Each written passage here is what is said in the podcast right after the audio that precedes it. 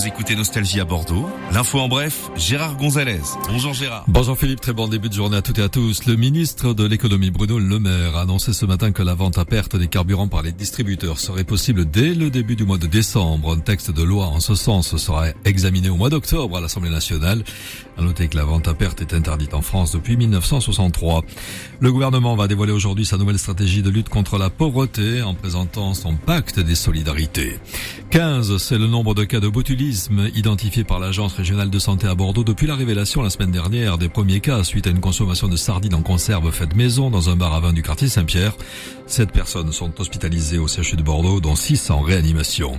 La Coupe du Monde de rugby, les All Blacks s'entraîneront à Bordeaux cet après-midi à 17h30 dans le stade Chabanel-Mas et 7000 spectateurs seront dans les tribunes. La délégation néo-zélandaise doit passer cinq jours en Gironde. La météo avec Noblessa, votre spécialiste cuisine, centre commercial Le Mascaret à Bègle. Éclaircie et passage nuageux pour la matinée à Bordeaux, mais risque d'orage dans l'après-midi, nous dit ce matin Météo France. Du côté des températures, les maximales afficheront des valeurs de 24-25 degrés euh, en Gironde au meilleur de la journée. Tout de suite sur Nostalgie, c'est André Michaud.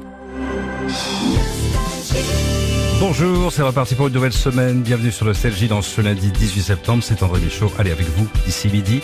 Il y a du monde à côté de nous, au milieu des plus grands tubes. On ira jouer au blind test. On n'oublie pas aussi votre programmation. Ce matin, le choix de Thomas Agisor, Daniel Balavoine, Jimmy Somerville et John Paul.